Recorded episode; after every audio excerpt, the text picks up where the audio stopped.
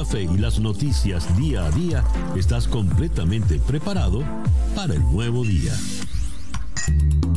Día a día con César Miguel Rondón. A través de la 107.1 FM si estás en Miami. Y desde cualquier parte del mundo en todas nuestras plataformas digitales. Muy buenos días. Nos amanece ya este lunes 11 de octubre del año 2021 y son las 7 en punto de la mañana de este nuevo día. Sintoniza usted día a día desde Miami para el mundo. En la ciudad de Miami nos puede sintonizar por Mundial 990 AM, 98.7 FM y Éxito 107.1 FM. También nos puede usted sintonizar en nuestro canal en YouTube, en Conexión Web, donde recibo el saludo de María Labarca Nevado en La Plata, Argentina, Nelson Hernández en Tampa, Florida, Eric Dilucio en Sao Paulo, Alicia Peña en Caracas, Ana Mora de Domiter eh, desde Huacuco en Margarita, qué envidia. Dalos está en Budapest, Georgina Sánchez en Weston, Florida, Elías Acevedo en Ciudad Bolívar, en Guayana, eh, tengo acá el saludo de Ángel Miguel Falsone en el Atillo, Caracas, Ámbar Velasco en San Cristóbal, Estado Táchira, Chere Ramos Graterol. Eh, aquí se lee de todo. Acaba de pasar una bandada de periquitos de lo más linda. Bueno, envidia también, eso pasa en Caracas, pasan periquitos y guacamayas. En fin, gracias a todos pues los que nos sintonizan por eh, en conexión web, en YouTube. Día a día es una producción de Flor Alicia Anzola para En Conexión Web con Laura Rodríguez en la producción general, Bernardo Luzardo en la producción informativa, Carlos Márquez en la transmisión de YouTube, Jesús Carreño en la edición y montaje, eh, Daniel Patiño está en los controles y ante el micrófono, quien tiene el gusto de hablarles, César Miguel Rondón. Día a día es una presentación de Z, tu aliado tecnológico y único partner Titanium de Dell en Venezuela, que te llevará un paso adelante. Son las 7 y 3 minutos de la mañana. Calendario lunar. Tenemos todavía la luna creciente en Sagitario, pero a partir de la 1 y 35 minutos de la tarde entrará creciente en Capricornio. La luna de Sagitario es una luna liviana, es la luna de los hobbies, la luna, decíamos, ideal para el fin de semana, porque es para que usted se descanse, se relaje, eh, se vaya de fiesta. La de Capricornio es exactamente lo contrario.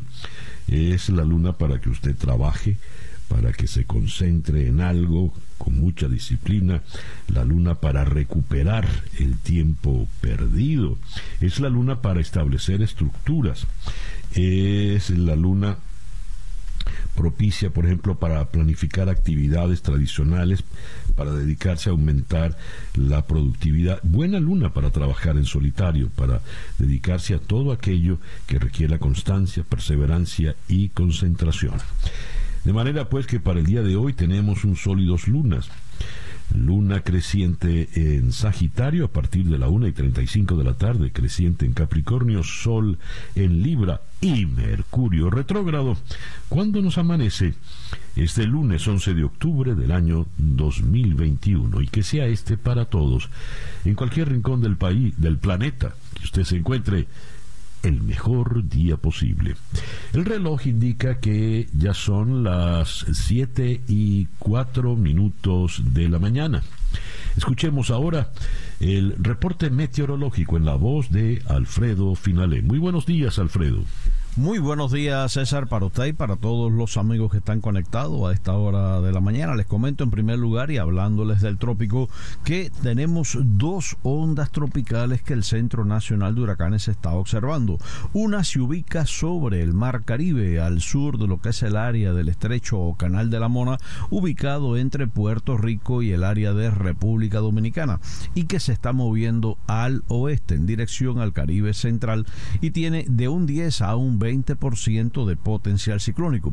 La otra onda aún en el Atlántico, a unas 400 millas al este-sureste de las Antillas Menores, tiene ya un potencial ciclónico entre un 20 a un 30%. Ambas, como ven, un bajo potencial, pero dada la época del año, hay que seguir monitoreándolas. En el tiempo local, bueno, pues estamos amaneciendo con una mezcla de nubes y sol, básicamente de nubes, porque a esta hora todavía no hemos tenido el amanecer. Hoy tendremos la salida del sol a las 7 y 18 minutos de la mañana. Tenemos cielos parcialmente nublados, poca nubosidad hacia los callos, temperaturas de 75 grados, que sería equivalente a 24 grados Celsius visto en esa otra escala, y alta la humedad relativa. Hoy una jornada mayormente con cielos parcialmente nublados, el potencial de lluvias queda entre un 30 a un 40%, se mantiene aislado y básicamente así tendremos casi toda la semana. La mañana continúa con vientos variables débiles y calma, luego en la tarde débiles vientos de región este-sureste que en el mar alcanzan solo de 5 a 10 nudos. Máximas para hoy entre 86 a 89 grados Fahrenheit. Muy buenos días para todos. Gracias, Alfredo. Alfredo Finales, el meteorólogo de nuestra emisora hermana, actualidad 1040 AM en la ciudad de Miami. El reloj indica que son las 7 y 6 minutos de la mañana, esto es día a día. Las noticias de hoy en Estados Unidos. Informa The Washington Post que el Premio Nobel de Economía va para tres economistas de las universidades Stanford, MIT y la Universidad de California en Berkeley. Tres universidades de primera en Estados Unidos, dos en el estado de California y otro en el estado de Massachusetts. ¿Quiénes son? Eh, David Carr, Joshua Angrist y Guido Imbens. El Premio Nobel de Economía fue otorgado a David Carr por sus contribuciones empíricas a la economía del trabajo y a Joshua Angrist y Guido Imbens por sus contribuciones metodológicas al análisis de las relaciones causales. El trabajo de los galardonados con el Premio 2021 de Ciencias Económicas ha evolucionado la investigación empírica en las ciencias sociales y ha mejorado significativamente la capacidad de la comunidad investigadora para responder a cuestiones de gran importancia para todos nosotros, según las autoridades suecas al eh, anunciar el, el galardón. Card es de Canadá, y eh, se llevó la mitad del galardón. Ha analizado los efectos en el mercado laboral de los salarios mínimos, la inmigración y la educación. Junto al fallecido Alan Kruger, utilizó un experimento natural para investigar cómo el aumento de los salarios mínimos afecta el empleo. Los datos comparativos de Pensilvania y Nueva Jersey mostraron que un aumento en el sueldo no afectó la tasa de empleo, lo que desmiente uno de los principales argumentos para subir el salario. En cuanto a sus trabajos sobre la migración, la Academia Sueca destacó, ahora sabemos que los ingresos de las personas que han nacido en un país pueden beneficiarse de la nueva inmigración, mientras que las personas que inmigraron en una época anterior corren el riesgo de verse afectadas negativamente. También nos hemos dado cuenta de que los recursos de las escuelas son mucho más importantes para el futuro éxito de los estudiantes en el mercado laboral de lo que se pensaba. El israelí Angrist y el holandés estadounidense Invens demostraron que con qué conclusiones sobre causa y efecto pueden extraerse de los experimentos naturales. El marco desarrollado por ellos ha sido ampliamente adoptado por los investigadores que trabajan con datos observacionales. Interesante observar a propósito de la migración, que si bien estamos hablando de tres profesores importantes en tres muy importantes universidades de los Estados Unidos, eh, son tres extranjeros, tres personas que nacieron fuera del territorio de Estados Unidos, uno en Canadá, otro en Israel y el otro en Holanda. Bien por ellos. Eh, los papeles de Pandora también rebotan y levantan su polvareda en Estados Unidos. La información de Associated Press viene desde Dover, en Delaware. Los papeles de Pandora revelaron la manera en que los ricos y poderosos usaron paraísos fiscales para ocultar sus fortunas, no solo en otros países, sino también en Estados Unidos. La publicación de los llamados papeles de Pandora por parte del Consorcio Internacional de Periodistas de Investigación, ISIG, ha arrojado luz sobre los tratos financieros de la élite y los corruptos y cómo han utilizado cuentas extraterritoriales y paraísos fiscales para proteger billones de dólares en activos. Junto con los conocidos paraísos offshore y el, informe también reveló cuentas secretas en fideicomisos repartidos por todo Estados Unidos. Y curioso en los estados donde más eh, se han repartido estas cuentas Dakota del Sur y eh, en Florida. Leo que eh, una de las razones por las cuales los ricos depositan su dinero en estados es que allí las autoridades han derogado las leyes contra la transferencia de fondos a descendientes. Eso ha permitido la proliferación de fondos familiares intergeneradores en que la fortuna de una familia puede pasar de generación en generación sin tener que pagar impuestos. Hablando de eh, leyes y de estados, tenemos las nuevas leyes en, en Florida y se destaca entre estas leyes el, eh, por supuesto, el tema del salario mínimo. Las leyes adoptadas y ratificadas por el gobernador de Florida incidirán en la vida de quienes residen, visitan o hacen negocios en el estado. Son leyes adoptadas, ratificadas por el gobernador de acuerdo con los estatutos del estado que pudieran incidir de una manera u otra en la vida de quienes viven en el estado. Eh, leo acá el tema de la ley del aumento del salario mínimo de 8 dólares con 65 a 10 dólares por hora. Se trata del mayor aumento porcentual en la historia del Estado como parte del proyecto de incrementos paulatinos anuales hasta llegar a 15 dólares por hora en el año 2025. Productos de tabaco y nicotina, ahora se aumenta la edad de 18 a 21 años. Eh, Ley de alarmas de seguridad para niños requiere que ciertos vehículos estén equipados con un sistema de alarma confiable que cumpla con los criterios especificados. Bienestar infantil requerir que el registro del caso de cada niño bajo la supervisión o la custodia del Departamento de Niños y Familia, los agentes del departamento o los proveedores que contraten servicios incluyan una hoja de registro del caso y proporcione los factores de mejor interés que ciertas entidades deben considerar al determinar la ubicación propuesta para un niño.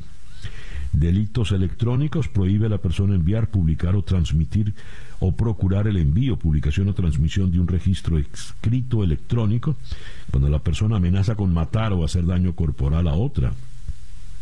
Se prohíbe el análisis de ADN y la divulgación de los resultados del análisis sin consentimiento expreso. Pues bien, ya ah, ahondaremos en, este paquete de nuevas leyes para el estado de Florida. En otras informaciones en nacionales, eh, St. Paul, Minnesota. Un tiroteo en un bullicioso bar de St. Paul el domingo en la madrugada dejó a una mujer muerta y a 14 personas heridas. La, la balacera se desató poco después de la medianoche en el bar 7th Street Truck Park. La policía señaló que, según la información preliminar, varias personas abrieron fuego. La policía arrestó a tres hombres que estaban siendo atendidos en un hospital por lesiones en el tiroteo.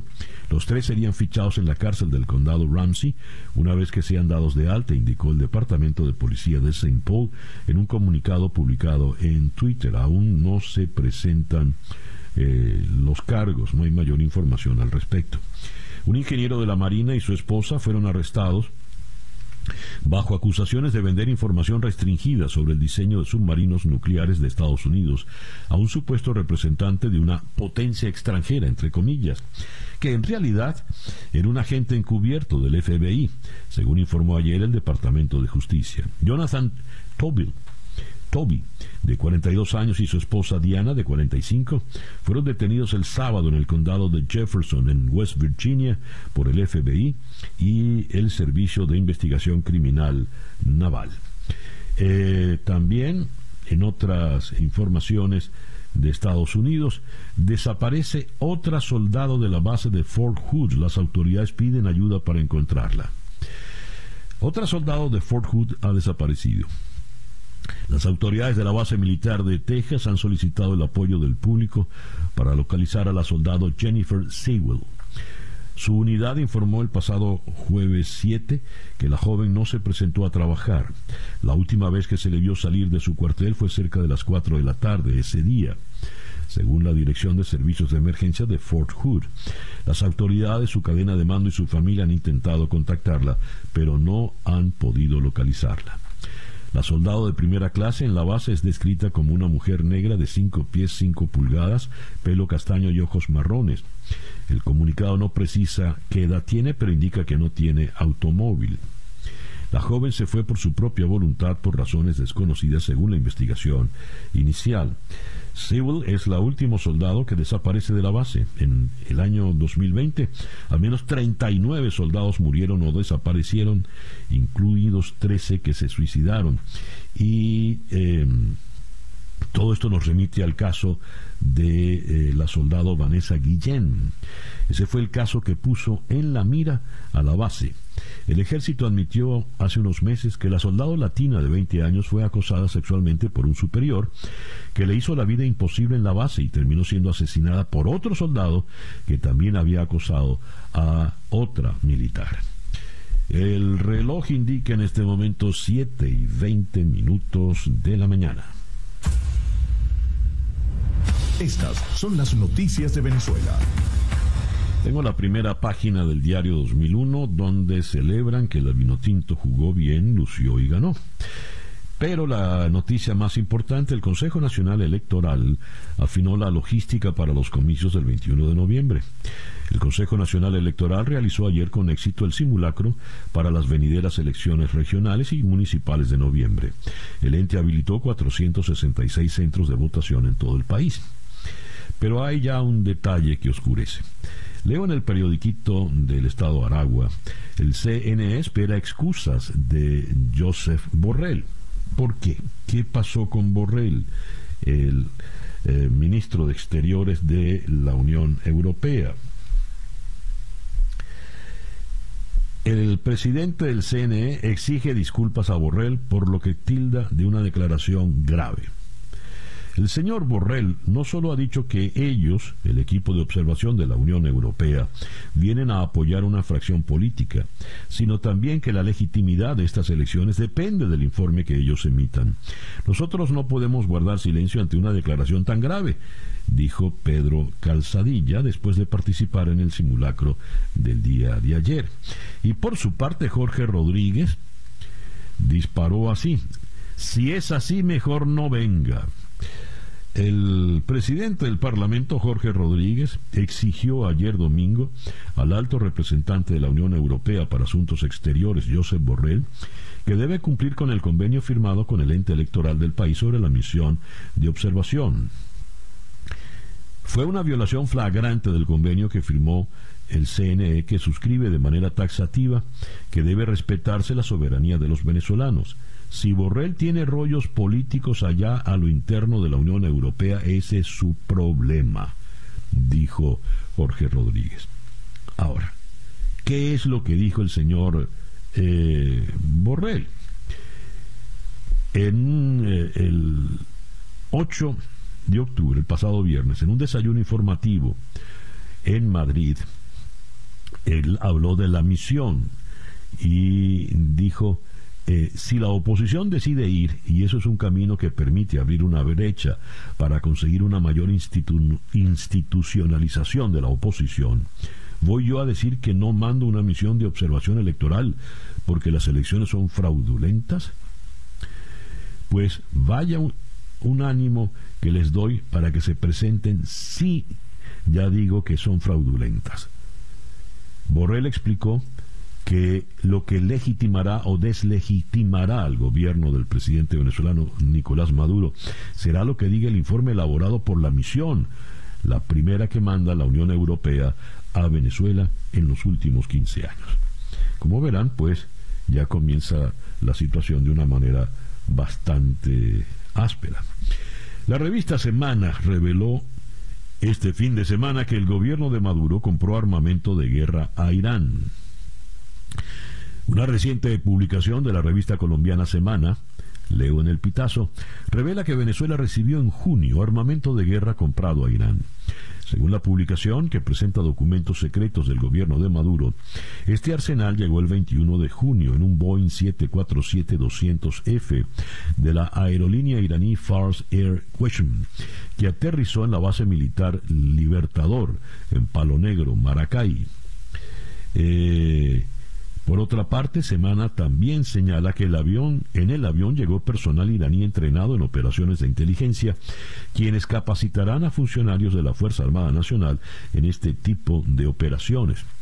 Además, aseguran que el gobierno de Maduro envió personal a la frontera para cumplir labores de inteligencia en el marco de la conmemoración del bicentenario de la Constitución de la Gran Colombia, acto realizado en Villa del Rosario donde participó el presidente de Colombia, Iván Duque.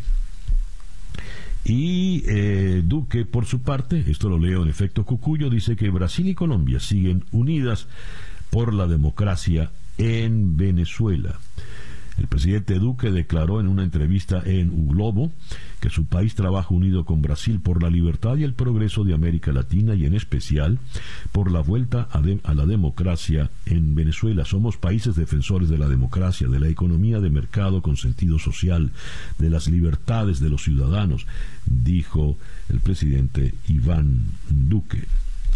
Y eh, cerramos con Alex Saab el equipo letrado del testaferro de Nicolás Maduro, así se lee en Infobae, presentó una nueva solicitud de nulidad de la decisión del Tribunal Constitucional de Cabo Verde, que aprobó su proceso de entrega a la justicia de los Estados Unidos. En fin. El reloj indica en este momento las 7 y 26 minutos de la mañana. Escuchas día a día con César Miguel Rondón. Nuestra agenda para entrevistas, la ronda de entrevistas del día de hoy, lunes 11 de octubre. Vamos a comenzar en Miami con la analista político eh, Liz Rebeca Larcón para analizar con ella, abordar el tema de las nuevas leyes estatales en Florida. Después iremos a Caracas para conversar con la abogado Rocío San Miguel. Ella es la presidenta de la ONG Control Ciudadano, experta en temas militares y con ella tocaremos el tema revelado por la revista Semana en Bogotá sobre la compra de material de guerra, misiles, bombas y radares que compró Maduro a los iraníes. Eh, después, también en Caracas, conversaremos con el dirigente político Stalin González, quien es miembro del equipo que negocia en México, sobre la situación política del país, la situación electoral, las eh, amenazas, los desplantes a Joseph Borrell y lo que pueda ocurrir eh, el próximo 21 de noviembre, que ya prácticamente está a la vuelta de la esquina. Después iremos a eh, Ischia, en Italia. Guido Gazzoli nos atenderá. Eh, vamos a hablar con él de las violentas manifestaciones que se dieron en Italia en contra de la obligación del pasaporte sanitario del coronavirus. Acusan que son manifestaciones fascistas. Eh, de hecho, la señora Nancy Pelosi está con su esposo, el señor Pelosi, en Roma. Eh, iba a, a leer pasajes del Evangelio durante la misa dominical de ayer en una iglesia y la sacaron de allí por cuestiones de seguridad, dada la violencia de las manifestaciones, que obviamente no era en contra de Pelosi, ni siquiera sabrían que estaba allí la presidenta de la Cámara de Representantes. Y eh, después iremos a Buenos Aires para hablar con Kevin Ari Levin, sociólogo especializado en el Medio Oriente. Los talibanes buscan relaciones positivas con Estados Unidos en una reunión cara a cara. Además, hubo elecciones en Irak. Todo esto lo tocaremos con eh, Kevin. Y cerraremos en Austin, Texas, con la periodista eh, Joy Díaz, reportera del Texas Standard.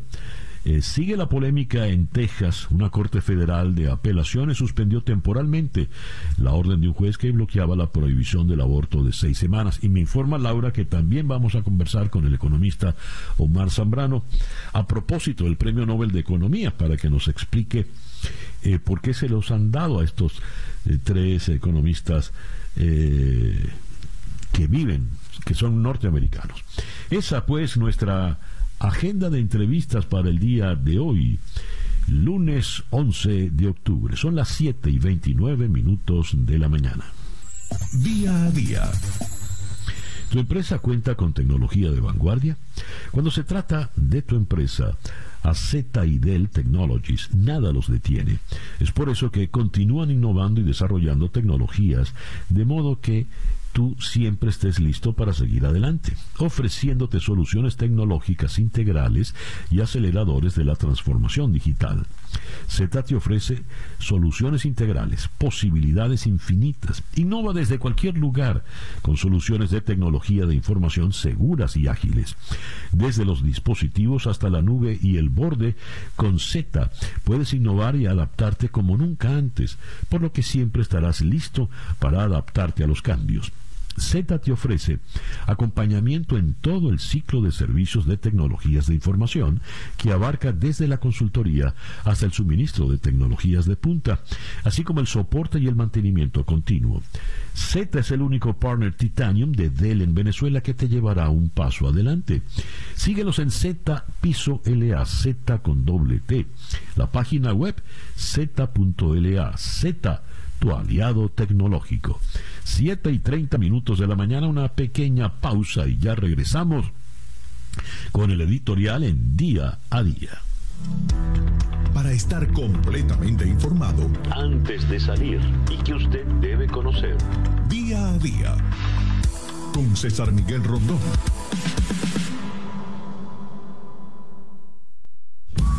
Escuchas día a día con César Miguel Rondón son las 7 y 32 minutos de la mañana. Esta tarde a las 7 hora del este, en conexión por TVV Network, conversaremos con Moisés Naín a propósito de su último artículo, Bye Bye Democracia. Eh, según eh, el análisis de Moisés Naín, Trump será candidato de nuevo en el 2024 y seguramente podrá ganar. Eh, entonces la democracia definitivamente entraría en alto riesgo. Veremos por qué. Luego, eh, esa conversación será en Washington. Luego eh, conversaremos con eh, Francisco Castellanos en Bogotá. Él es director de la Organización para la Defensa del Paciente. ¿Quién es Marta Sepúlveda? La mujer que debía morir ayer domingo. Ayer Marta, de 51, se convertiría en la primera persona con enfermedad no terminal que recibiría la eutanasia en Colombia. A última hora se la suspendieron. ¿Por qué? ¿Qué ocurrió allí? En Bilbao conversaremos con la eh, politóloga Carmen Beatriz Fernández a propósito de la reanudación de las negociaciones en México, la tercera ronda de negociaciones entre eh, los de Maduro y los de la oposición. Y vamos a cerrar con la pimientosa, talentosísima Aimé Nubiola quien se presentará el próximo sábado 16 en el Miramar Cultural Center. Eso será esta tarde a las 7 horas del este en conexión por TVV Network. Canal 427 en DirecTV, 654 en Comcast, 934 en Charter Spectrum, 411 en Blue Stream, 250 en Atlantic Broadband y también en ATT Now. Son las 7 y 34 minutos de la mañana. El editorial con César Miguel Rondón.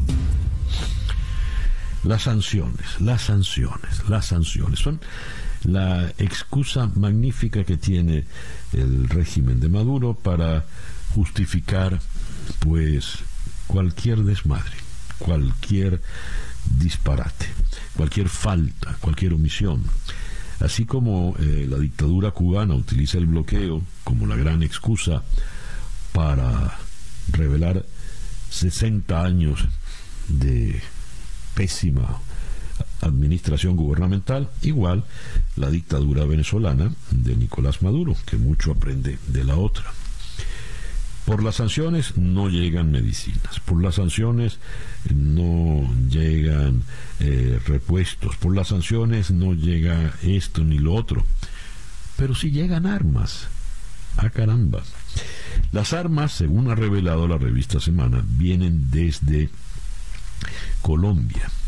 Según Semana, eh, Venezuela recibió en junio armamento de guerra comprado a Irán cuánto habrá costado ese eh, material bélico a Irán. No hay esa revelación acá, pero podemos sospechar que fue una gran cantidad de dinero. Pues bien, según, la, según Semana, el día 21 de junio aterrizó un Boeing 747-200F de una línea aérea eh, iraní en la base militar El Libertador en Palo Negro, estado Aragua. Pues allí también venía personal iraní entrenado en operaciones de inteligencia, quienes capacitarán a funcionarios de la Fuerza Armada Nacional en este tipo de operaciones. Y aseguran que el gobierno de Maduro envió personal a la frontera colombiana para cumplir labores de inteligencia. Además, con la excusa del evento electoral de noviembre, han desplegado también militares en gruesos contingentes en la frontera con Colombia. La información la publica la revista Semana desde Bogotá, una revista seria con un prestigio ganado a lo largo de los años. Y, por supuesto, lo publica en tono de alarma Atención, miren lo que está haciendo el vecino. Se está preparando militarmente. Cuando se compran misiles y todo este tipo eh, eh radares y este tipo de, de, material bélico, evidentemente no es para reprimir manifestaciones, no es para enfrentar algún riesgo interno, sino para agredir. Y en Colombia, eh, eh, la revista Semana llama la atención sobre este punto. ¿Pensará Maduro agredir, atacar realmente Colombia? Suena un despropósito impensable, ciertamente. Pareciera que es el colmo de las locuras. Pero ya hemos visto tanto. El reloj indica en este momento las 7 y 37 minutos de la mañana, Capicúa. Esto es día a día desde Miami para el mundo. A ver, el reloj indica en este momento 7 y 41 minutos de la mañana. Noticias de Cuba. Le han dado el Premio Nacional de Historia a Raúl Castro. Y aquí en el diario de Cuba se preguntan, ¿qué méritos tiene Raúl Castro para ser Premio Nacional de Historia? La oficialista Unión de Historiadores de Cuba da al general el mismo reconocimiento que había otorgado antes a su hermano, el fallecido Fidel Castro. El general no asistió a la ceremonia realizada en el aula magna de la Universidad de La Habana y la ceremonia fue encabezada por Miguel Díaz Granel. Según Granma, Raúl Castro fue reconocido por sus méritos como protagonista y su notable contribución a la investigación y conservación del patrimonio histórico. Dios mío. Díaz Canel recibió el diploma en nombre del general ausente, cuyo régimen ha monopolizado la narración dentro de Cuba, tanto de la historia prerevolucionaria como de los últimos 62 años. Leo también esta información de, en el diario de Cuba. El régimen cubano no tiene ninguna salida legal para impedir la marcha del 20 de noviembre. Si, el país puede abrirse a la, si el país puede abrirse a la llegada masiva de turistas en noviembre, también tiene que abrirse al ejercicio de los derechos de los ciudadanos. Amparados en el derecho a la manifestación con fines pacíficos, decenas de cubanos han notificado a las autoridades de sus provincias su intención de manifestarse de manera pacífica el 20 de noviembre. ¿Es suficiente la notificación? ¿Tendrían que pedir permiso? ¿Por qué avisar de la manifestación a un gobierno del que solo puede esperarse la represión? De hecho, ya ha anunciado un ejercicio de preparación para la defensa en las jornadas previas y para el mismísimo día de la marcha. En todo caso, crece de manera importante la tensión con relación a ese día de noviembre. Ayer, 10 de octubre, se vivió en Cuba con operativos policiales y cortes de Internet. Eh, el 10 de octubre, fecha en que se iniciaron las guerras de independencia en Cuba en 1868, se vivió ayer en la isla con un deslucido festejo oficial, operativos policiales alrededor de las casas de los activistas y cortes en el servicio de Internet. Eh, al menos una veintena de activistas políticos denunciaron cercos policiales y amenazas directas. El reloj indica en este momento las 7 y 44 minutos de la mañana. Noticias de Latinoamérica. Comenzamos en Santiago de Chile. Choques entre manifestantes y la policía chilena antidisturbios dejaron al menos 10 detenidos y 18 heridos este domingo en el centro de Santiago, mientras se desarrollaba una marcha en favor del pueblo mapuche, la etnia etnia indígena más numerosa del país, según informaron los carabineros. Caracterizada como Marcha por la Resistencia Mapuche y Autonomía de los Pueblos, y convocada vía redes sociales, la concentración reunió cerca de un millar de personas en el emblemático punto de Plaza Italia, quienes luego se desplazaron hacia la Alameda, principal arteria de la capital chilena. Managua el Consejo de la Unión Europea anunció la renovación por un año del régimen de sanciones contra 14 funcionarios de Nicaragua responsables de abusos o violaciones de derechos humanos o represión a la sociedad civil. Este paquete de sanciones se adoptó en octubre de 2019 e incluía originalmente a seis personas y en agosto de este año se añadieron otros altos funcionarios, incluyendo a la vicepresidenta Rosario Murillo, esposa de Daniel Ortega. La Paz Opositores en Bolivia convocaron a realizar en el día de hoy un paro cívico para protestar por lo que consideran como persecución de líderes en su sector. Asimismo, la disidencia al gobierno exhorta a la liberación inmediata de la expresidenta interina Yanine acusada de golpe de Estado. Ella se considera una perseguida política. Bogotá. El gobierno de Colombia confirmó la liberación de la monja Gloria Cecilia Narváez, quien había sido secuestrada en Malí en febrero de 2017 por un grupo yihadista y manifestó su alegría por la noticia dada por la presidencia del país africano. Tegucigalpa, un juez hondureño envió ayer a prisión a siete funcionarios de la Policía Nacional y dos civiles imputados por su presunta participación en tráfico de drogas agravado y portación ilegal de arma de fuego agravado, según informó una fuente eh, oficial. El Poder Judicial indicó en su cuenta de Twitter que las nueve personas comparecieron ante un juez con jurisdicción nacional en una audiencia de declaración de imputados en la que fueron acusados por su presunta vinculación al tráfico de drogas agravado y portación ilegal de arma de fuego agravado.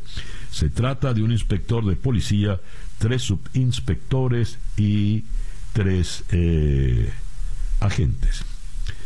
Y eh, cerramos con esta noticia que ha traído, pues, ha traído revuelo. Bogotá. El Instituto Colombiano del Dolor, INCODOL, canceló la eutanasia de Marta Sepúlveda, que estaba programada para el domingo 10, ayer, a las 7 de la mañana. Esta fue cancelado el sábado en la tarde. De acuerdo con la información, el Comité Científico Interdisciplinario para el Derecho a Morir con Dignidad, tras una reunión realizada el viernes, analizó de nuevo de forma amplia y suficiente la solicitud de la paciente para ser asistida con la eutanasia.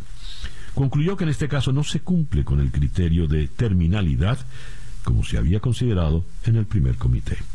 Como anunciamos en nuestra ronda de entrevistas, eh, nos ocuparemos de esta información en las entrevistas que tendremos más adelante. El reloj indica en este momento las 7 y 48 minutos de la mañana. La información del mundo día a día. Comenzamos en Varsovia. Miles de polacos marcharon en ciudades de todo el país ayer en apoyo a la Unión Europea, luego que el Tribunal Constitucional del país falló que las leyes polacas tienen precedencia a las normas de la Unión. Donald Tusk líder opositor y otrora líder de la Unión Europea, convocó a la protesta en un esfuerzo por defender la membresía de Polonia en el bloque continental. De hecho, el gran titular en el país de Madrid hoy es ese. Las calles de Polonia reivindican su europeísmo. Decenas de miles de manifestantes en todo el país se enfrentan al gobierno ultraconservador. Nosotros nos quedamos, fue la consigna, es decir, nos quedamos en la Unión Europea. También hubo marchas en Roma, pero de otro tono. Legisladores y políticos italianos de izquierda pidieron el domingo medidas para proscribir a grupos pro-fascismo, al día siguiente de que manifestantes opuestos a las vacunas contra el COVID-19, incitados por líderes de extrema derecha, irrumpieron en una oficina sindical de Roma. Doce manifestantes fueron detenidos, informaron las autoridades ayer domingo, incluido Giuliano Castellino, líder del partido de extrema derecha Forza Nuova. Unas 10.000 personas salieron a las calles el sábado para expresar su indignación por un requisito gubernamental para que los empleados tengan un pase verde con el fin de poder ingresar a sus espacios de trabajo a partir del viernes. Eh, tenemos en Moscú un avión con paracaidistas se estrelló ayer poco después de despegar en el centro de Rusia. 15 de las 22 personas que iban a bordo murieron. El avión L-410 turbopropulsor de dos motores de fabricación checa se estrelló cerca de la localidad de Menselinsk, a unos 960 kilómetros al este de Moscú. Siete personas fueron rescatadas con vida. De entre los restos, al menos una de ellas con lesiones graves, según el Ministerio de Emergencias. En un primer momento no se había determinado la causa del accidente. Y cerramos Europa en La Palma, aunque queda en África Tres semanas después de que su erupción paralizó la vida de miles de personas, el volcán en la isla española de La Palma sigue vertiendo interminables chorros de lava sin dar señales de cesar. Las autoridades monitoreaban ayer un nuevo flujo de roca fundida que se ha sumado a la destrucción de más de 1.100 edificios. Lo que sea que se encuentre en el camino de la lava desde viviendas hasta granjas, albercas y edificios industriales en la región, mayormente agrícola, ha sido consumido por eh, la lava. Kabul. El diálogo de dos días en Doha entre las delegaciones eh, del Emirato Islámico de Afganistán, los talibanes y Estados Unidos fue bien, dijo hoy en un comunicado el portavoz del Ministerio de Exteriores del gobierno interino talibán, Abdul Kahar Balkin. La reunión tuvo lugar el sábado y el domingo en la capital catarí y según la nota se trataron en detalle cuestiones políticas. Bagdad. Irak cerró ayer su espacio aéreo y sus pasos fronterizos mientras los votantes acudían a las urnas para elegir el Parlamento. Pese al escepticismo generalizado, algunos esperaban que la nueva legislatura consiguiera hacer reformas tras décadas de conflicto y mala gestión. Las elecciones se adelantaron seis meses en respuesta a un alzamiento popular en la capital, Bagdad, y las provincias sureñas a finales de 2019, cuando decenas de miles de personas tomaron las calles para protestar por la corrupción endémica, los malos servicios y el creciente desempleo. Las fuerzas de seguridad respondieron con dureza y emplearon munición real y gases lacrimógenos. Más de 600 personas murieron y miles resultaron heridas en unos pocos meses. Y cerramos en Taipei. La presidenta de Taiwán prometió ayer defender la isla ante la presión china sobre la reunificación tras una semana de tensiones sin precedentes con Beijing. Una inusual demostración de la capacidad de defensa de Taiwán en el desfile anual durante las celebraciones de la fiesta nacional de la isla subrayó la promesa de Tsai Ing-wen, la presidenta, de resistir ante las amenazas militares chinas. El reloj indica en este momento las 7 y 58 minutos eh, de la mañana. Día a día. No tenemos la, persona que habíamos convocado para esta hora, no nos ha atendido todavía, eh, era Liz Rebeca Alarcón, pero con ella íbamos a analizar eh, lo referente a las nuevas leyes de Florida y fundamentalmente lo que tiene que ver con el aumento salarial. Eh, leo acá, entre estas leyes resalta una que no fue adoptada por la legislatura, sino a través de un referendo popular. El aumento del salario mínimo en Florida de 8,65 dólares a 10 dólares por hora. Y se trata del mayor aumento porcentual en la historia del Estado, como parte del proyecto de incrementos paulatinos anuales hasta llegar a 15 dólares por hora en el 2025. Ahondaremos en esto más adelante. El reloj indica que son las 6, perdón, las 7 y 59 minutos de la mañana. Hacemos una pequeña pausa y ya regresamos con día a día. Para estar completamente informado antes de salir y que usted debe conocer. Día a día con César Miguel Rondón. Habíamos leído eh, de la adquisición de, a ver, misiles, bombas, radares, sistema de defensa aérea por parte de Maduro, eh, arsenal comprado a Irán. Esto según la denuncia de la revista Semana. Ahondemos en el tema. Vamos hasta Caracas, donde está una experta en el tema militar, como lo es la doctora Rocío San Miguel, presidenta de la ONG Control Ciudadano para la Seguridad, la Defensa y la Fuerza Armada Nacional. Rocío, muy buenos días, gracias por atendernos. Muy buenos días, César Miguel, siempre un placer conversar contigo. Igualmente digo. Rocío, eh, comentaba en el editorial hace unos minutos que cuando la revista Semana en Bogotá hace esta revelación, la hace desde un tono de alarma. Mucho decir, miren lo que está haciendo el vecino, porque un arsenal de esta de esta envergadura, un material bélico como este, no es para alguna situación interna, doméstica, de manera tal de que los colombianos ven esto con mucha alarma. ¿Será que nos va a atacar Maduro? Me gustaría tu impresión sobre la situación planteada. Sí, cómo no. El eh, reportaje de la revista Semana eh, revela o pone eh, en papel una serie de, informaciones que, que, no se corresponden exactamente con la realidad. Es decir, el artículo tiene muchas imprecisiones y muchas imprecisiones que restan credibilidad a los elementos que allí aparecen. Eh, lo primero que destaca es la gran cantidad de armamento eh, a la que apunta el artículo, ha sido adquirida eh, por Venezuela a Irán.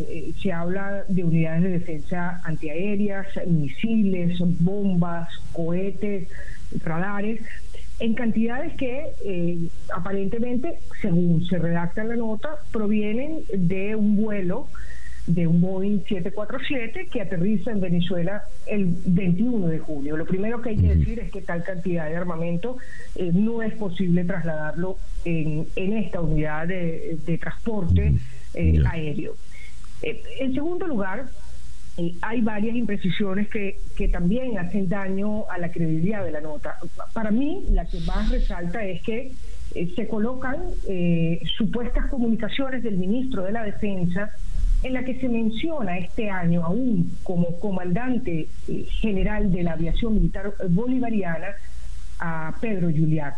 Hay que decir que Pedro Juliac dejó ya hace casi tres años de ser comandante de la aviación militar bolivariana. Para darle credibilidad a una nota de estas, además rotulada con el sello secreto, eh, tenía que haber aparecido José Rafael Silva Ponte, que es el actual comandante de la Fuerza Aérea ya por dos años, es decir, ni siquiera desde, desde julio, sino ya desde el año pasado. Entonces, eso, César Miguel, es importante tomarlo en cuenta para poder calibrar una información tan explosiva, eh, cargada de, elementos que lógicamente pondrían una tensión, un acento de tensiones geopolíticas entre ambos, entre ambos países. Hay muchos elementos que podemos comentar en la nota, pero creo que estos son muy resaltantes. Como conclusión de lo que expones, muy puntualmente, Rocío, eh, si dudo de, estos detalles, entonces dudo de la, de la totalidad. Es decir, podríamos decir, eso es mentira, no compró Venezuela tal arsenal a Irán. ¿Se llega a tanto o no? Se llega a tanto. Eh, mm. Especialmente porque, eh, digamos, las trazas de, de, otros elementos que aparecen en ese documento son francamente eh, risibles, es decir, hablar de, misiles aire, aire como los que se mencionan estadounidenses, radares, eh, de última tecnología, eh, además de, de, uso exclusivo para los Estados Unidos, que en el supuesto que Irán los tenga, se los diera a Venezuela, es poco más que risible. Es decir, Irán tiene hipótesis de conflicto eh, mucho más eh, reales que, la, que Venezuela, eh, mucho más comprometidas con adversarios muy poderosos que colocan a ese país en la imposibilidad de entregar este armamento de última generación en, digamos, creyendo que los tienen eh, entregárselos a Venezuela. Aquí hay que ser eh, razonables respecto a la cooperación con Irán. La cooperación entre las Fuerzas Armadas venezolanas e Irán existe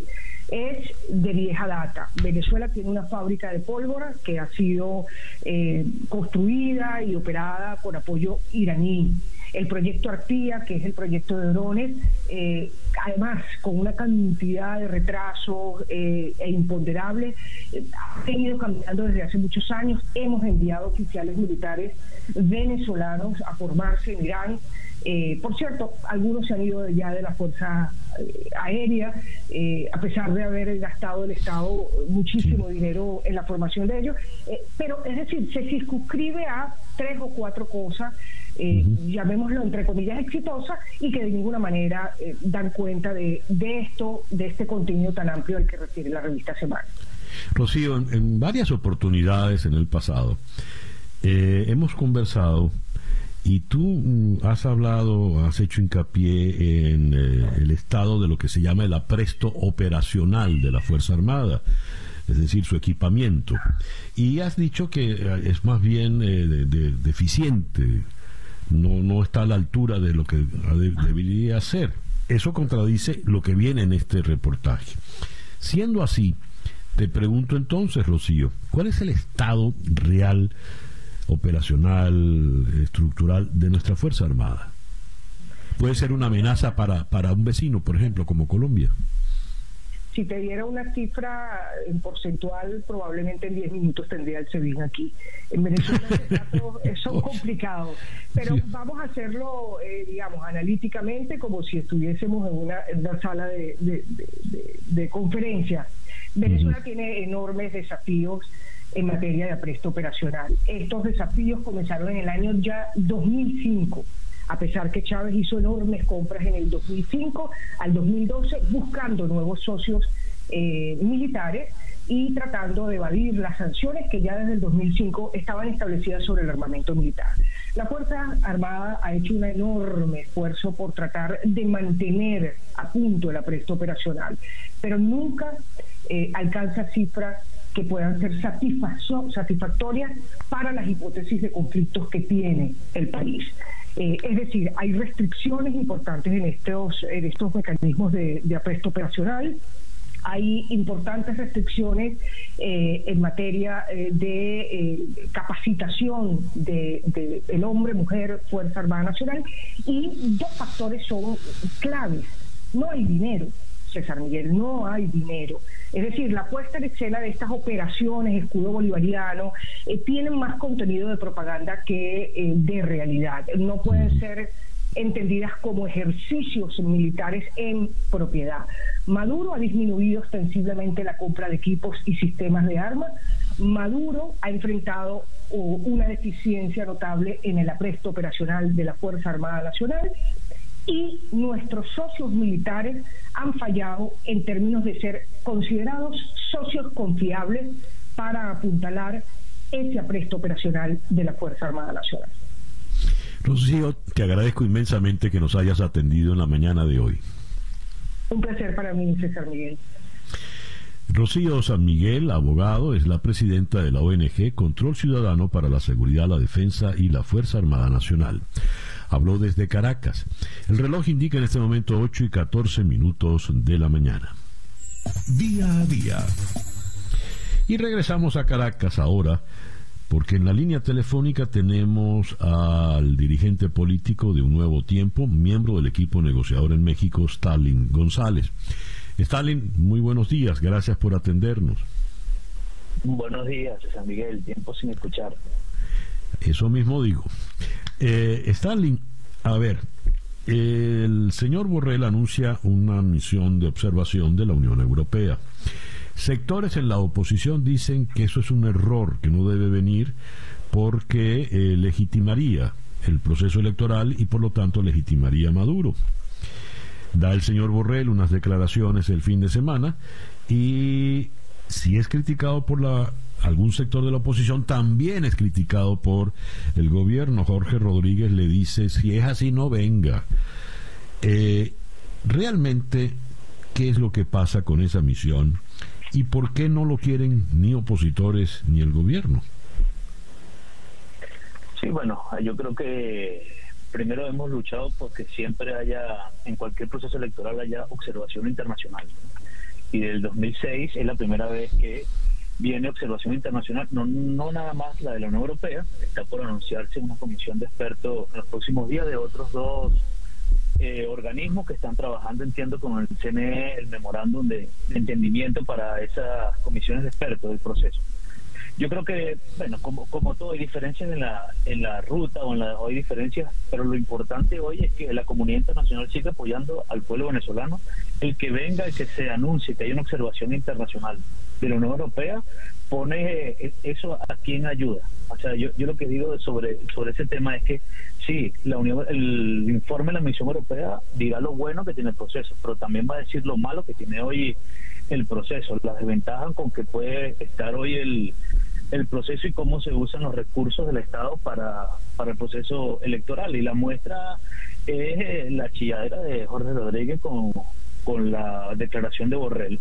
Son muy susceptibles a cualquier cosa, ellos insultan, dicen, deshacen y son muy susceptibles cuando alguien eh, los critica. Entonces yo creo que lo importante es que ver este proceso como otro paso hacia, hacia el futuro, como otro paso hacia lo que a lo que a lo que va a venir. Yo yo digo si en México hay acuerdo es porque va a haber una elección. Entonces cómo estamos mejor preparados viendo este proceso de la elección regional como la elección regional no va a resolver todos los problemas la observación internacional no va a resolver todos los problemas que tenga el proceso pero sí es un paso importante para reorganizarnos para rescatar el, el voto como un mecanismo de lucha para decir lo bueno y lo malo que tiene ese proceso y prepararnos para el futuro los procesos que vengan ¿no? Eh, Stalin, has dicho que Jorge Rodríguez chilla y has dicho también que si en México hay acuerdo va a haber elección. Bien, tú formas parte de la negocia de la comisión de la plataforma unitaria y Rodríguez preside la comisión de Maduro. ¿Chilla Rodríguez en esas reuniones en México? ¿Hay posibilidad de que se llegue a un acuerdo en México? no, puedo hablar de, del proceso, ¿no? Pero yo sí creo que, y de lo que pasa en, el proceso, y pero yo creo que es una oportunidad que tenemos para lograr reimpulsar o la, lucha. ¿no? Yo soy de los que creo que en todos esos terrenos hay que estar y en todos esos terrenos hay que batallar y lograr cosas. Para mí y para yo creo que el objetivo de esa negociación tiene que ser rescatar espacios de democracia, conquistar espacios de democracia. Y cualquier pasito que demos es importante para que los venezolanos podamos vivir bien. Yo creo que el, fondo de esto está en el cambio político. ¿Cómo logramos el cambio político? ¿Cómo logramos que ese cambio se, se dé? Es ahí donde, donde estamos. Stalin, eh, entiendo que no puedas revelar informaciones ni detalles de cómo transcurren las, las conversaciones, las negociaciones. Solo quiero preguntarte entonces, a título muy personal, eh, ¿eres optimista de algún acuerdo?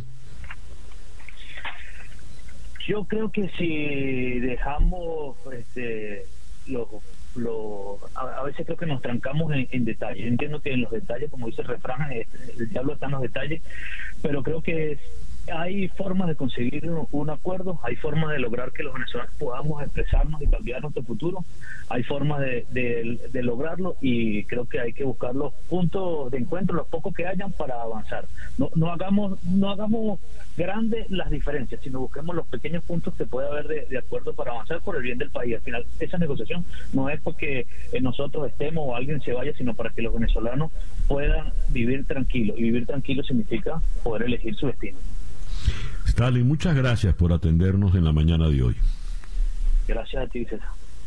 Stalin González es dirigente político de Un Nuevo Tiempo y es miembro del equipo negociador allá en México. Nos habló desde Caracas. Son las 8 y 20 minutos de la mañana acá en día a día. Son las 8 y 23 minutos de la mañana. Eh, habíamos comentado temprano que la señora Nancy Pelosi, que como saben es católica, está con su esposo en Italia. Ayer eh, fue a misa en una iglesia en Roma. El sacerdote le había pedido que leyese algo del Evangelio y eh, la tuvieron que sacar eh, por medidas de seguridad. ¿Por qué? Pues por las violentas, muy violentas manifestaciones que estaban ocurriendo en la calle. Evidentemente los manifestantes no no estaban allí por la señora Pelosi, seguramente ni sabían que Pelosi está en Roma, a lo mejor ni siquiera saben quién es Nancy Pelosi. Estaban manifestando contra las medidas sanitarias que ha impuesto el gobierno italiano para proteger la propagación del COVID. Vamos hasta la isla de Ischia, allí en Nápoles, para conversar con el periodista Guido Gazzoli. Guido, muy buenos días, muy buenas tardes por allá.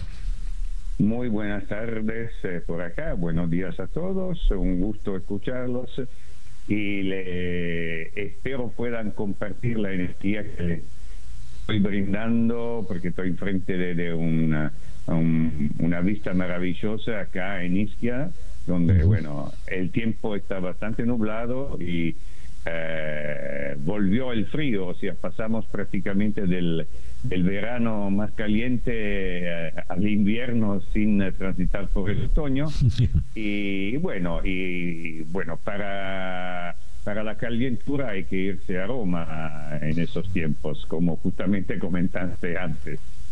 Guido, a ver, ¿por qué resultaron tan violentas estas manifestaciones? ¿Quién las alienta? Porque leo que hay señalamientos contra el partido de extrema derecha Forza Nueva. ¿Qué nos puedes decir?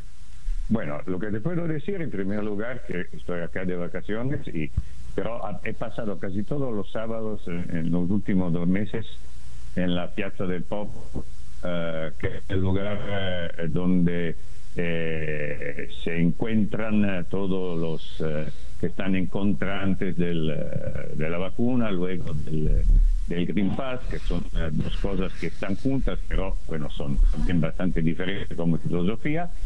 Y pasa siempre lo mismo, o sea que hay alrededor eh, de entre las 3 y las 10 mil personas cada sábado.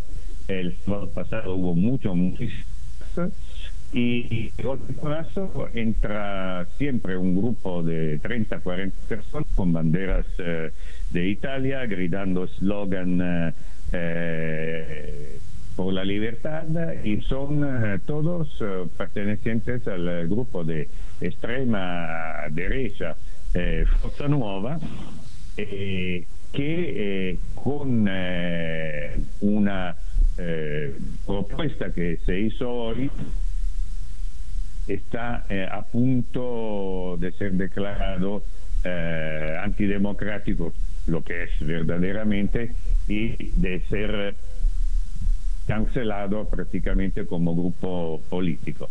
Pero bueno, los incidentes de esta semana tienen, la explicación de siempre. eh, ahí en la plaza se, se juntan personas que, como le vuelvo a repetir, eh, son dos posiciones bastante diferentes y pero están es una protesta muy pacífica siempre un, eh, un lugar donde eh, se hablan se hacen discursos y la gente pacíficamente está ahí pasando un, sábado y a la tarde cuando de golpe entran estos manifestantes y ahí se desborda todo. La, novedad del, del sábado eh, pasado fue que eh, junto con estos manifestantes de Fuerza Nueva se juntaron algunos eh, jefes del movimiento que, que está en contra del cierre de las actividades de los restaurantes particularmente y juntos marcharon hasta eh, la central eh, de la, del, gremio CGT, entraron eh, y las oficinas rompieron todos en una extrema violencia. Los italianos también la, la dictadura, por lo menos anciano, la dictadura fascista sus comienzos que fueron eh, eh, eh, de, esta, de esta forma. Ya, ya lo veo. Guido, muchísimas gracias por atendernos en la mañana de hoy. Bueno, muchas gracias a ustedes y hasta Ha sido... Gracias, Guido. Guido Gazzoli nos habló desde Ischia. leo acá, para completar esta, esta información, que los manifestantes atacaron la sede de la CGIL, que es el sindicato principal sindicato del país, porque asumen es una es una marcha de tinte fascista, ¿no? Al menos eso dicen los sindicatos. El primer ministro Mario Draghi eh, se puso en contacto con el secretario del sindicato, Maurizio Landini, para expresar su solidaridad por el asalto de su sede y calificó de inaceptable cualquier intimidación contra estas organizaciones fundamentales para la democracia. Como vemos, una manifestación que comienza por un problema sanitario, no quiero vacunarme o no quiero usar la máscara, termina en un problema político ideológico. En fin, ya veremos la deriva que toma esto. El reloj indica 8 y 29 minutos de la mañana. Hacemos una pequeña pausa y ya regresamos en día a día. Para estar completamente informado, antes de salir y que usted debe conocer. Día a día. Con César Miguel Rondón.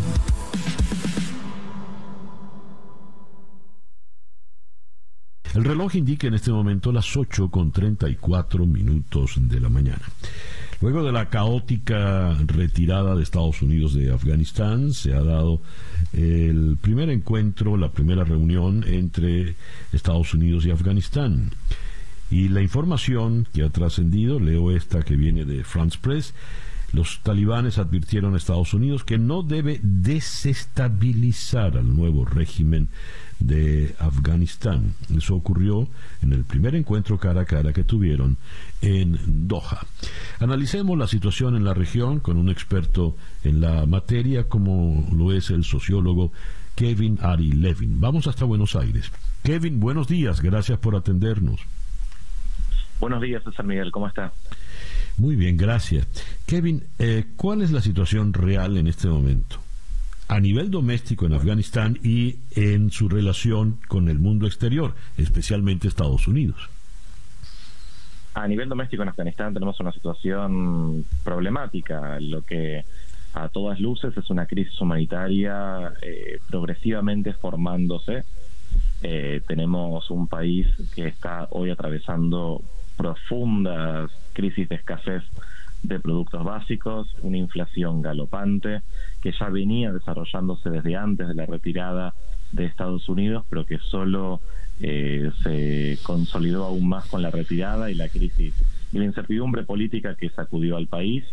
Eh, Afganistán desde hace varios años es un país fuertemente dependiente de la ayuda humanitaria exterior y esa ayuda en buena medida se cortó y la otra fuente de eh, capital para poder sostener los servicios y las funciones básicas del Estado, tomado la forma de créditos del Fondo Monetario Internacional y de otros organismos multilaterales de crédito que también han sido suspendidos. Eh, hoy el afgano promedio tiene eh, eh, dificultades para llegar a fin de mes y alimentar a su familia. Quienes tienen la suerte de tener ahorros en los bancos están enfrentándose a una crisis de liquidez en los bancos. Hay límites similares a los que hubo en algunos países latinoamericanos hace algunos años para retirar fondos de los bancos, límites diarios, y los bancos directamente se quedan sin dinero, ni siquiera pudiendo cumplir con esas cuotas bastante bajas de retiro de efectivo diario.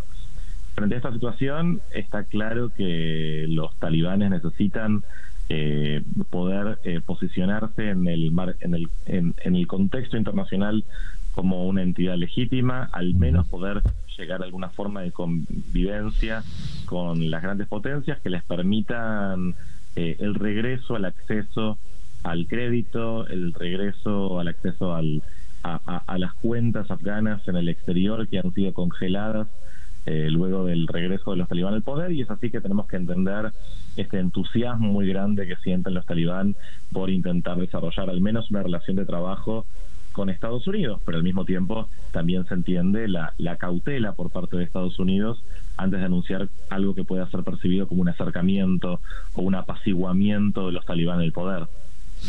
Kevin, eh, cuando uno lee, los talibanes le advierten a Estados Unidos que no traten de desestabilizar al nuevo gobierno. No deja de, sonar eh, paradójico, por no decir contradictorio, porque Estados Unidos se acaba de retirar y su retirada implicó ya evidentemente la victoria talibana en, en esa larga guerra de, de 20 años.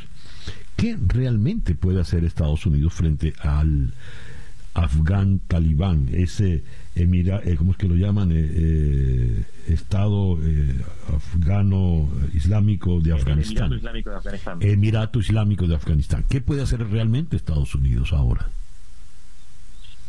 Bueno, Estados Unidos podría, eh, en principio eh, las afirmaciones de los talibán creo que apuntan a intentar influenciar una narrativa en la cual los talibán son, como cualquier otro gobierno que llega al poder, la expresión legítima de la voluntad de los afganos y que por lo tanto cualquier crítica de afuera eh, entonces es construida como una especie de intromisión en los asuntos internos de Afganistán. La realidad es que Estados Unidos tiene hoy por hoy, me parece, tres grandes prioridades con respecto a Afganistán.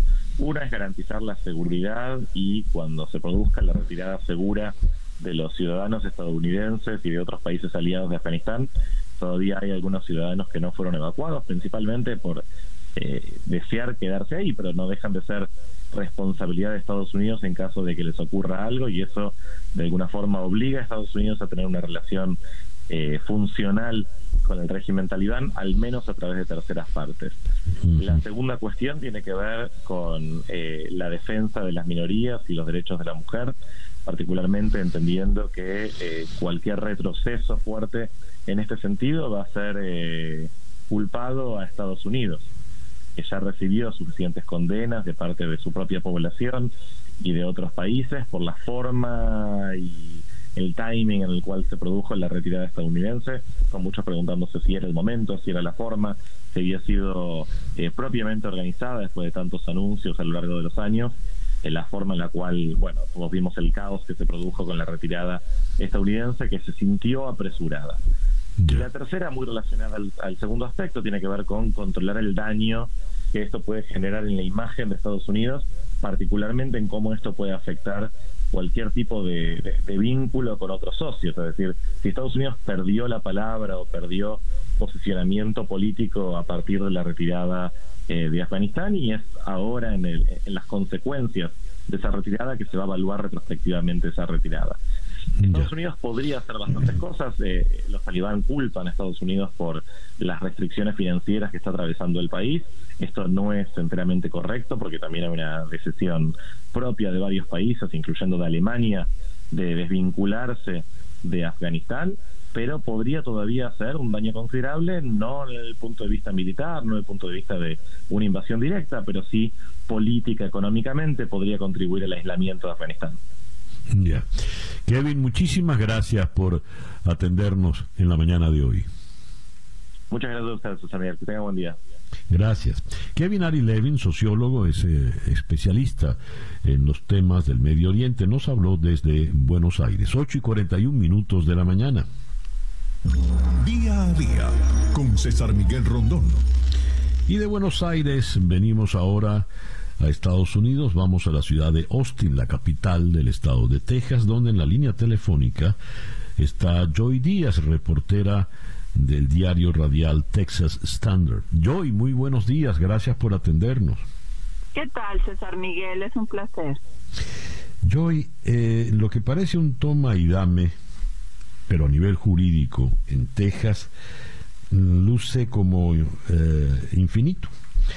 Un, eh, un, juez decidió el pasado miércoles, juez federal de distrito, eh, suspender, interrumpir la ley, la polémica ley que prohíbe el aborto en Texas. Pero el viernes en la noche, avanzada la noche, el fiscal general del estado, Ken Paxton, pues le dio marcha atrás a esa decisión del juez federal y restituyó la ley del aborto en Texas. Esto no tiene límite. ¿Cuál es la situación? Porque prácticamente hay decisiones contradictorias en un espacio de una semana. ¿Qué es lo que viven ustedes? Sí, mira, si, si tus, tus radioyentes eh, no están al tanto, es una telenovela magna, ¿no? Sí. Digamos que, digamos que vamos a empezar la serie juntos. Entonces, tenemos tres actores principales. El Estado de Texas, el Departamento de Justicia de los Estados Unidos y la Suprema Corte de Justicia de los Estados Unidos. Tenemos una ley que en septiembre empezó, donde el estado de Texas se dice que los abortos no pueden, no, no, no puede haber un aborto después de que se escuche el latido del corazón, ¿no? Entonces eso prácticamente elimina el aborto en Texas. Pero ¿qué pasa? Que el aborto es legal en los Estados Unidos y Texas no puede tener una ley que sea contraria a los Estados Unidos. Entonces, los tejanos esperábamos que la Suprema Corte de Justicia interviniera, pero no lo hizo. Quien intervino fue el Departamento de Justicia. Entonces el Departamento de Justicia entra y dice, no puedes tener una ley contraria a la del país. Y es allí donde el miércoles un, un, un, juez en la ciudad de Austin, la ciudad capital, dice, es cierto, entonces vamos a parar la ley de Texas. Pero inmediatamente el viernes se restablece. Pero ¿qué pasa? Que la telenovela continúa. El Departamento de Justicia tiene hasta mañana para intervenir, lo cual sabemos que va a pasar, porque ¿sabes cuál es la cosa, César Miguel? El fin es como un partido de ajedrez, ¿no es cierto? Un juego de ajedrez.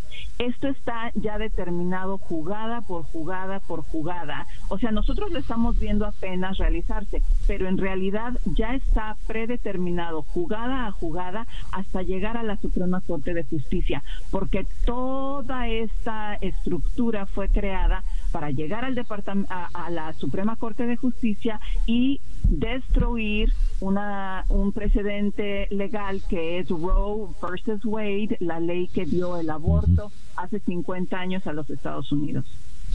Joy, ¿qué va a ocurrir después de que, eh, como dices, el Departamento de Justicia proceda como eh, todo indica que va a proceder?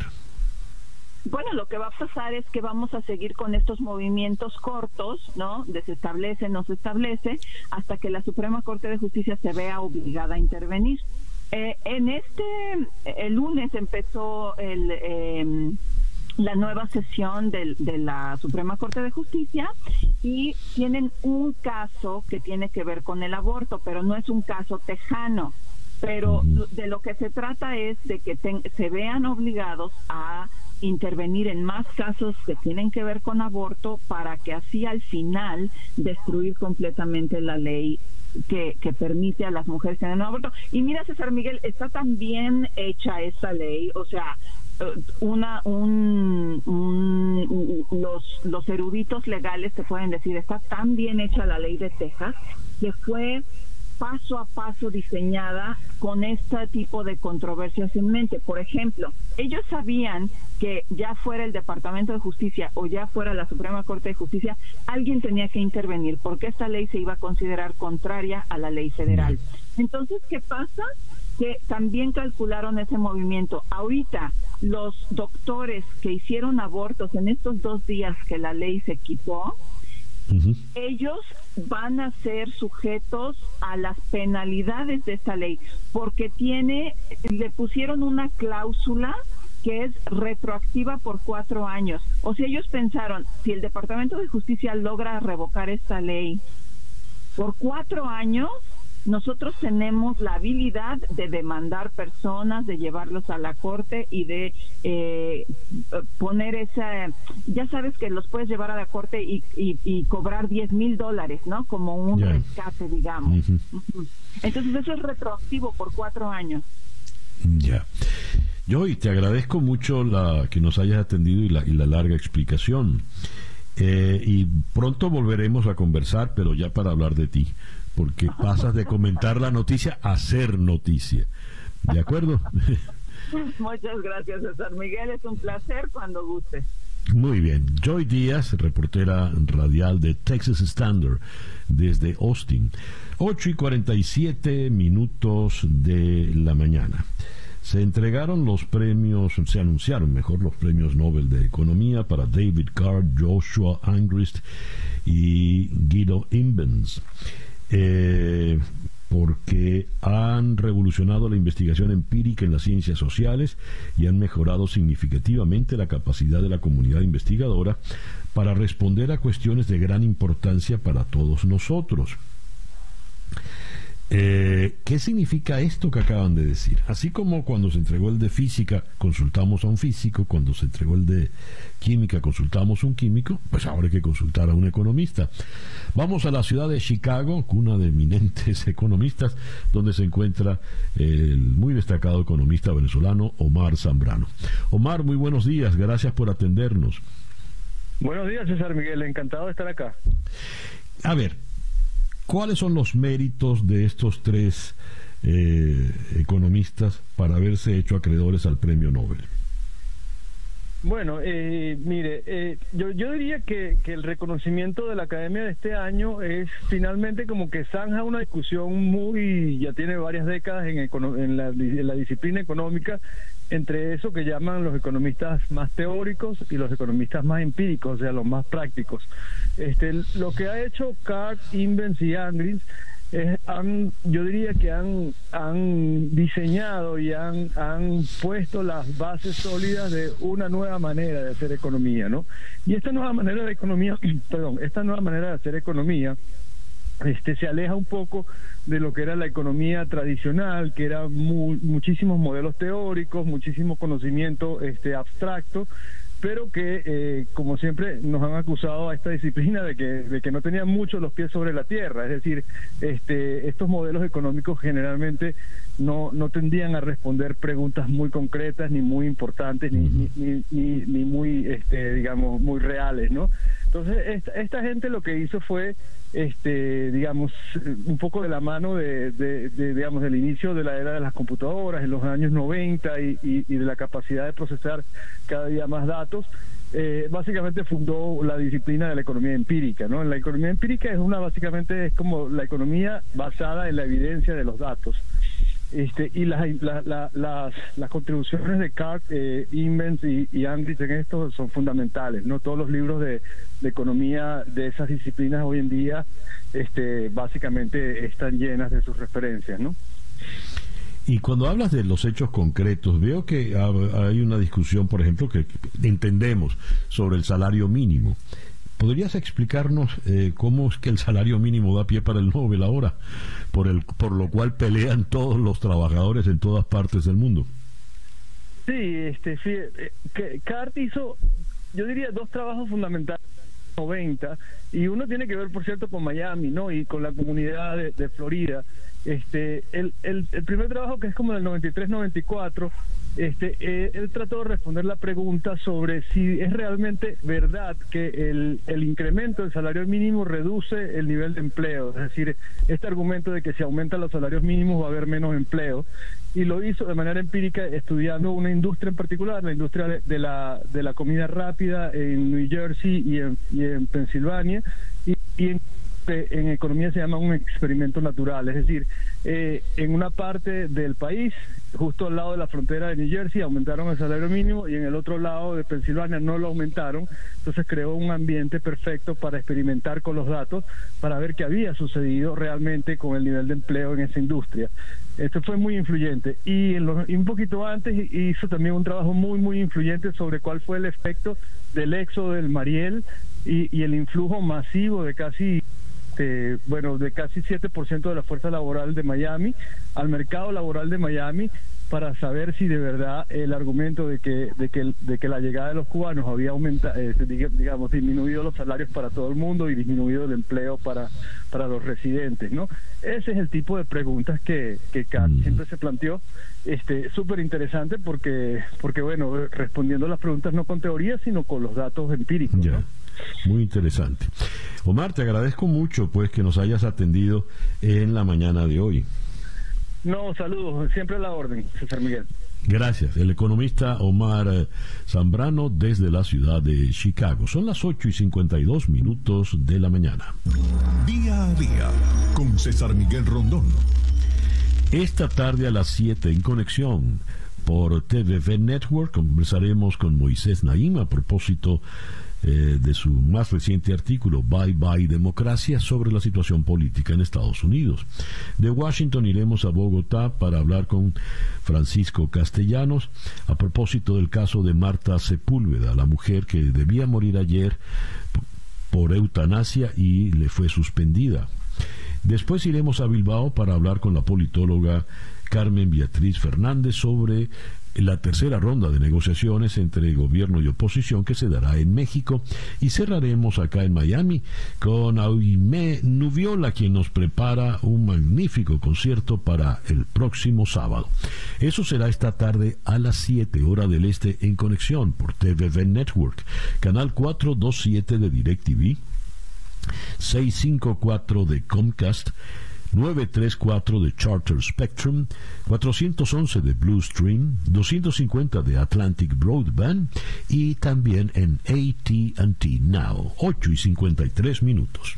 Día a día es una producción de Floralicia Anzola para En Conexión Web, con Laura Rodríguez en la producción general, Bernardo Luzardo en la producción informativa, Carlos Márquez en la transmisión de YouTube, Jesús Carreño en la edición y montaje, Daniel Patiño en los controles y ante el micrófono quien tuvo el gusto de hablarles, César Miguel Rondón.